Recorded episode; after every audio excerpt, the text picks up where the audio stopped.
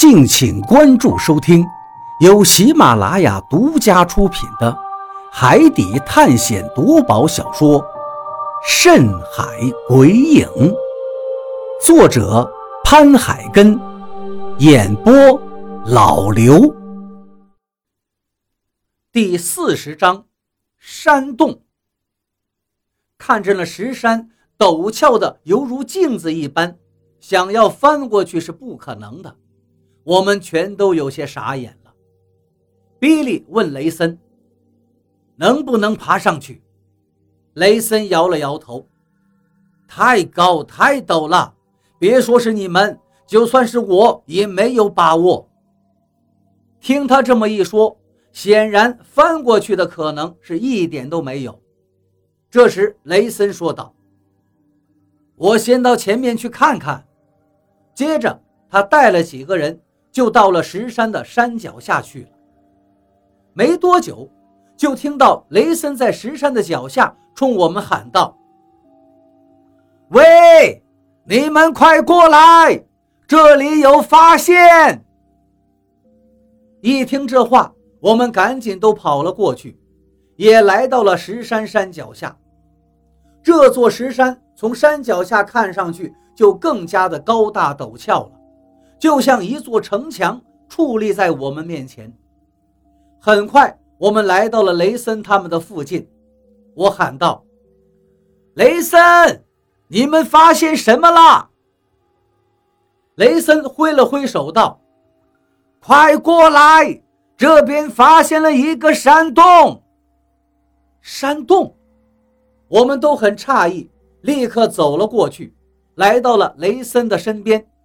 接着，他把前方的植被用手拨开，往里面一指，道：“你们看，就是这个洞。”植被被拨开了，我们果然看到里面露出了一个黑乎乎的石洞，差不多有一米多高，人弯着点腰可以走进去。不过洞里特别的黑暗，不知道里面到底有多深，有多大。想到雷森特意把我们叫过来看这个山洞，我就好奇地问他：“雷森，你是不是怀疑这个山洞能直接通到山的背面？能通到山的背面？”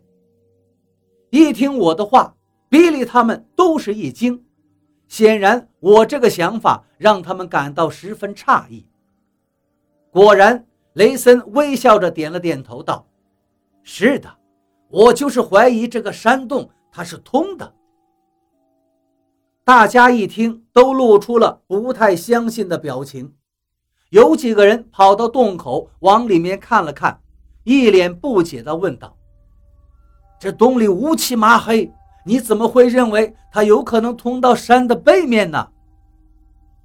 雷森笑了笑说道：“因为有风，风。”大家更是一头雾水了。雷森点点头道：“是的，因为这个山洞里面有风，你们没有感觉到吗？洞里有风，就说明这个洞它是通的。或许这并不是一个普通的山洞，而很有可能是一个山体中的隧道。”这一下，大家才恍然大悟，明白了他的意思。当然，我其实站在洞口就感觉到了里面吹出来的风，这也就是我为什么会问他是不是怀疑这个洞能通到山的另一边。你们说，从这个山洞里穿过去，当走出对面的洞口，那面会不会是一个世外桃源？张广川展开了想象，对我们说道。你是上学的时候《桃花源记》背多了吧？我丢给他一个白眼儿。咋了？难道你不觉得里面有一种神秘感吗？张广川说的话被我否定了，他心里肯定不服。这时，何洛突然插话道：“这鬼地方一看就是个兄弟，哪来的什么世外桃源？兄弟？”你难道又看出什么名堂了？他这句话可把我们都吓到了，大家纷纷转头看向了他。何洛指着我们前方那座黑石山道：“大家仔细看，这座黑石山像什么？就是一座山呀，难道是一座磁石山？”张广川皱着眉头看着黑石山。当然，我也看不出一个所以然，只好等何洛来解释了。这山可不是什么磁石山。何洛摇了摇头道：“你看那山的颜色，黑色，再看形状，长条形，山顶又平整，这乍一看，摆明了就是一座棺材山嘛。”棺材山。我跟张广川都吃了一惊，再次往那黑石山上看过去，被何洛这么一提点，这一回我们也都看明白了。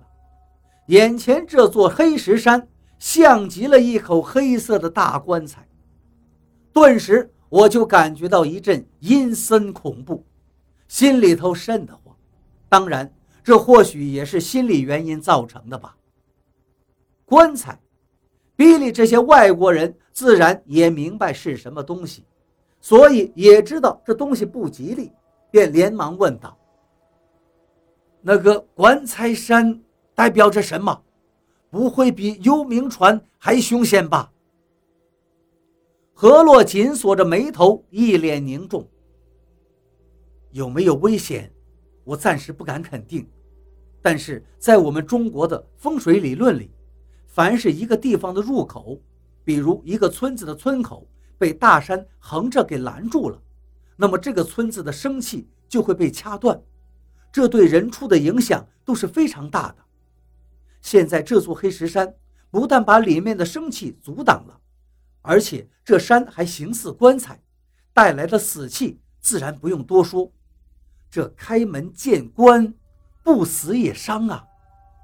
这里头就是一处死地，山里面到底会是怎么样的情况，真的很难说。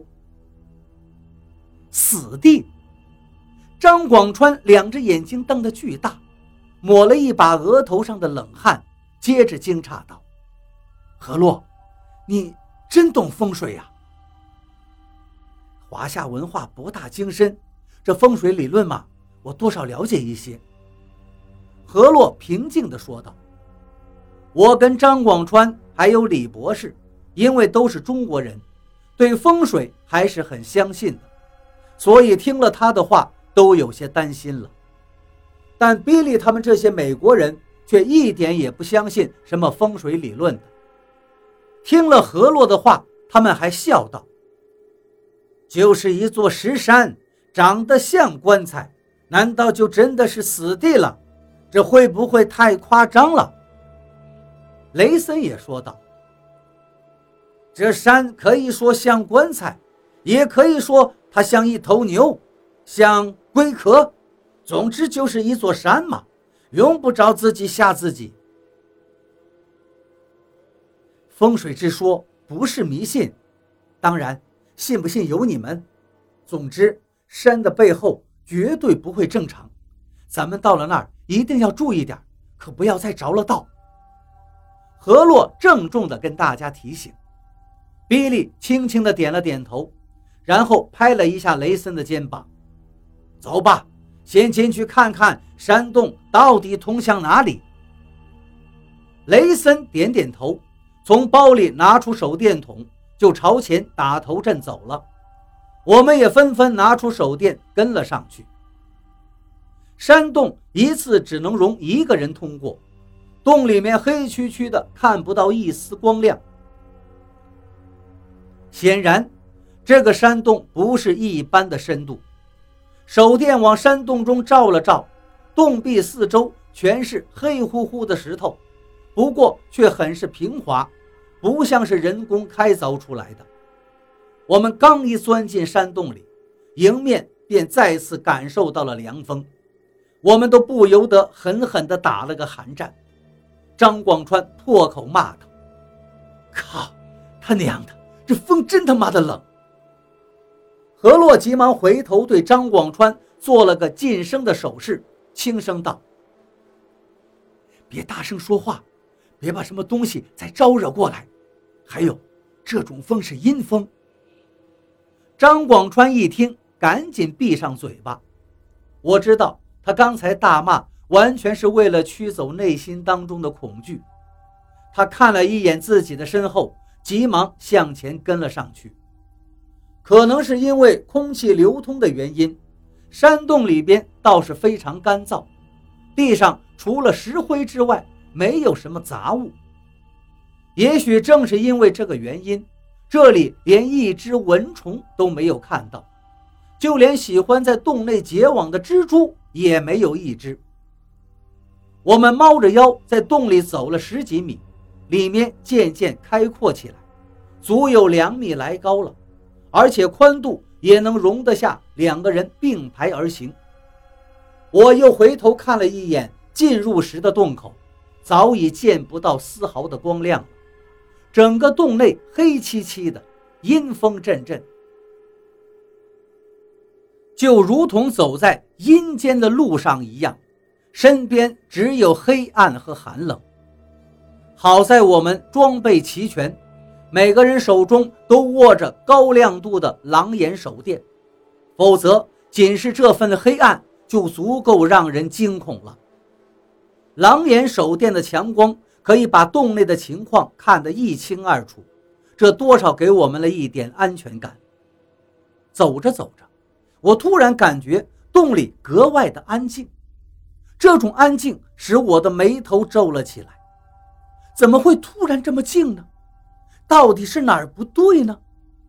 我皱着眉想了想，接着停下脚步，竖起耳朵听了一会儿，然后立刻吓了一跳。因为这时我才反应过来，这个安静之所以感觉不对劲儿，就是少了我们身后的脚步声。我发现我的身后竟然没有脚步声了。要知道，我身后可是跟着不少人的，张广川就在我身后，而且在他身后还有很多船员。一想到这个，脑袋也就同时朝身后转了过去。